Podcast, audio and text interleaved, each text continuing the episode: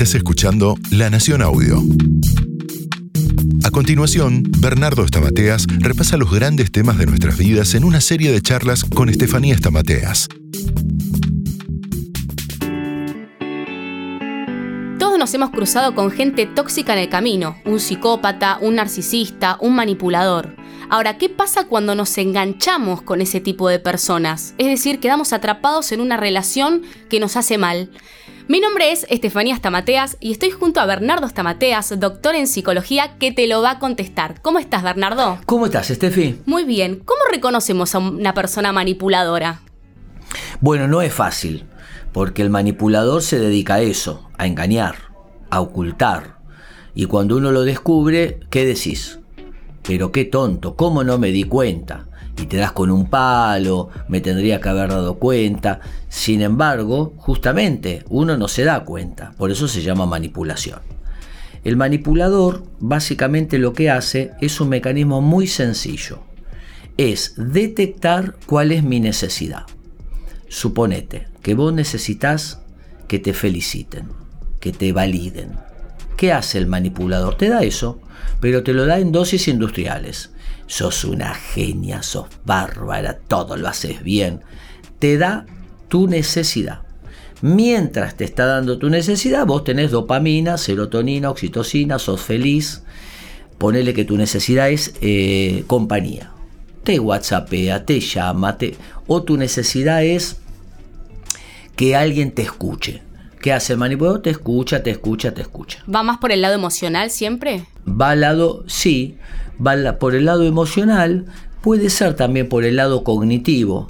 Vamos a suponer que vos necesitas a alguien para eh, pensar, eh, vos sos más racional y te gusta analizar, pensar los temas, y bueno, el manipulador o la manipuladora se sienta a debatir con vos y a pensar tal o cual cosa. Entonces, te da tu necesidad. Mientras está dando eso, va quitándote va sacándote algo que el manipulador quiere sin que te des cuenta. Ese algo puede ser préstame plata, puede ser sexualidad, puede ser eh, tiempo, puede ser usarte o lo que fuese. O sea, te da A y te quita B. Cuando te quita B, vos no te das cuenta que te está quitando B porque te estás entretenido, entretenida con A. A es la necesidad que está supliendo. ¿Cuáles son las fases de la manipulación? Bueno, la primera fase es, primero el manipulador siempre entra como amigo, como amiga. Nadie viene y te dice, che, te voy a manipular. Entonces, eh, caer en gracia, seducir. Soy una buena persona, podés confiar en mí. Te da evidencias para que bajes la guardia. Una vez que bajaste la guardia, empieza a detectar tu necesidad. ¿Qué es lo que vos anhelás? ¿Qué es lo que vos querés o necesitas? Te lo empieza a dar. Y la tercera fase te lo quita. Te quita lo que obviamente está buscando.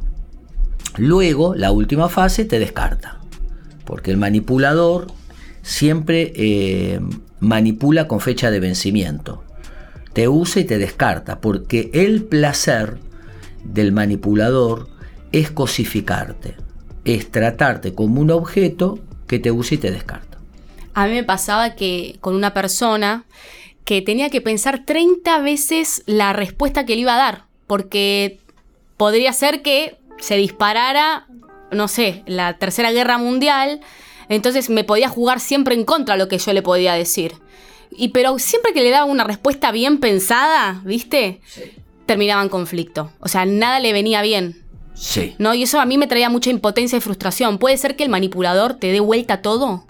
Sí. Bueno, ahí podríamos pensar, más que manipulador, en un confrontador.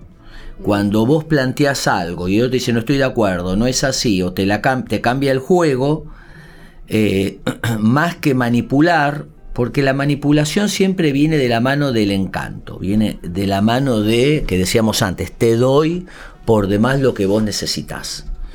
El confrontador es distinto. Puede ser un manipulador confrontador, ¿eh?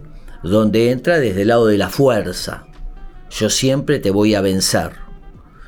Eh, hay personas que necesitan reafirmar sus propias ideas. Entonces lo que hacen es armar una escalada simétrica. Vos decís A y el otro dice no es A, es B. Vos decís, bueno, es B, no, es C. Porque el confrontador o la persona confrontativa o el oposicionista que se llama, lo que tiene es inseguridad. Entonces hace un mecanismo de defensa que se llama formación reactiva, lo transforma en lo contrario. Yo soy seguro, yo soy fuerte y te venzo. ¿Qué podemos hacer con los manipuladores entonces, Bernardo? ¿Contacto cero? Eh, alejarnos, sí.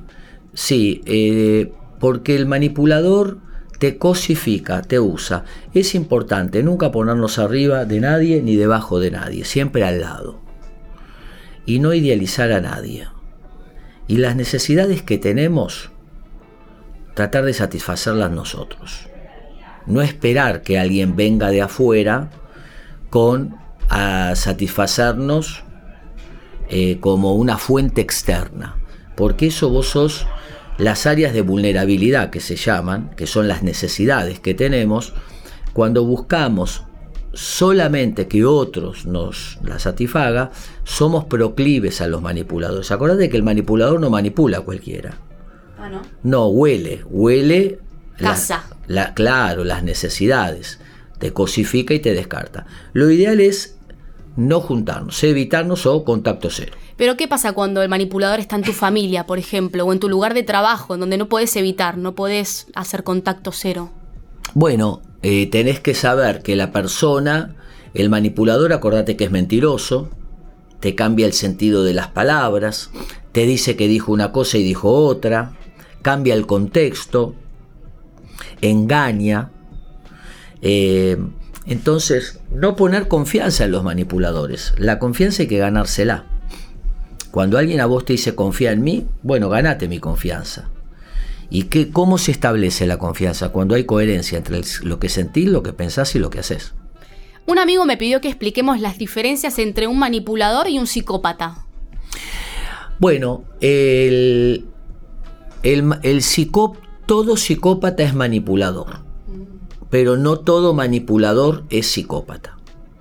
Es decir, el psicópata el corazón de la psicopatía es el poder, la búsqueda del poder. Va a buscar el poder a través de la mentira, el engaño, la falsedad, etc. Ahora, no todo manipulador es psicópata.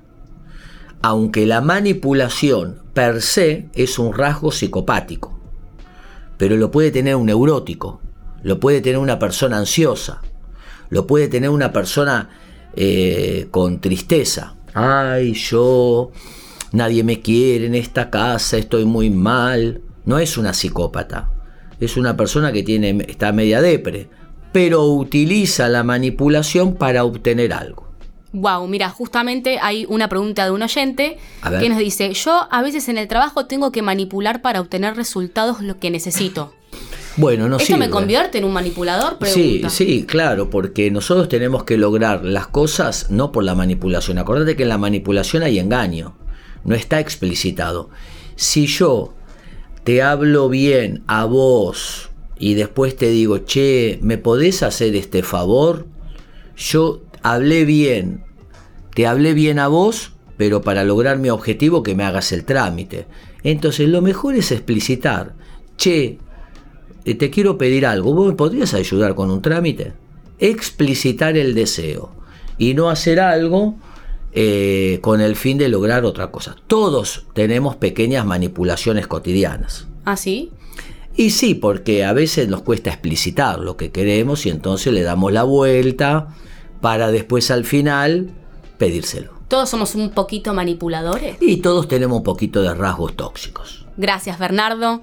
Hemos terminado este episodio. Fue un gusto acompañarlos como siempre. Mi nombre es Estefanía Stamateas y junto al doctor Bernardo Stamateas les deseamos lo mejor y acuérdense, para atrás las pérdidas, para adelante las oportunidades. Chao, bendiciones.